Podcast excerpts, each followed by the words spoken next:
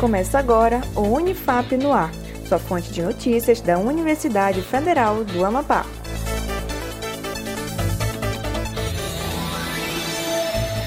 Olá, seja bem-vindo a mais uma edição do Unifap no Ar, transmitida para nossos parceiros e na Rádio Universitária 96.9 FM.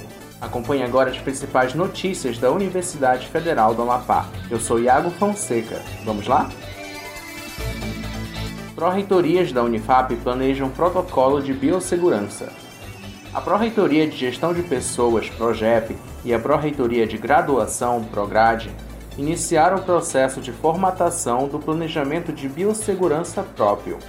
No documento serão definidas as condições necessárias para análise e indicação de retorno das atividades presenciais, administrativas e acadêmicas o texto servirá como ponto de partida para a criação do Protocolo de Biossegurança da Unifap. A instituição segue as normas gerais estabelecidas pelo Ministério da Saúde. Você encontra essa e outras notícias no site da Unifap, em unifap.br. Unifap lança edital para projeto Unimulher. Nossa repórter Marcela Souza traz outras informações. A Pró-Reitoria de Extensão e Ações Comunitárias, PROEAC, através do Departamento de Extensão, DEX, tornou público na quinta-feira o edital de seleção para o projeto de extensão Universidade da Mulher, o Unimulher. O projeto é destinado a mulheres de 30 a 59 anos que possuam, no mínimo, o ensino médio completo.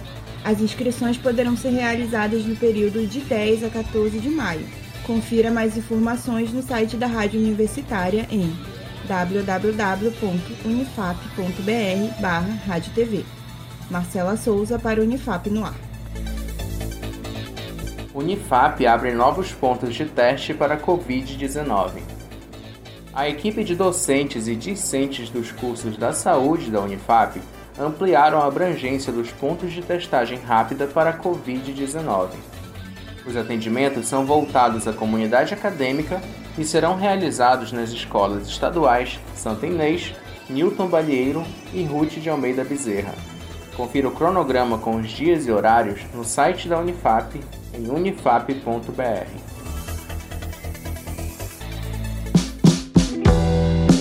Olá, professor Silvagner, Wagner, aqui é o Vinícius da Rádio Universitária. O resultado do processo seletivo 2021 vai sair no site do DEPSEC. A partir desse resultado, as pessoas que verem que estão aprovadas, o que, que elas devem fazer?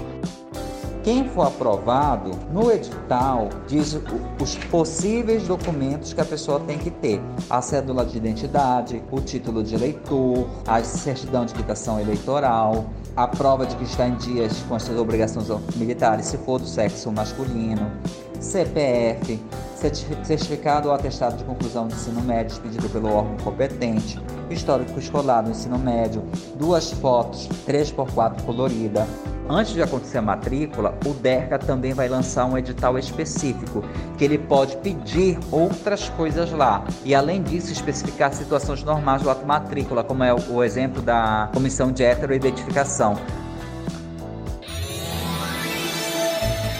O Unifap no ar de hoje fica por aqui.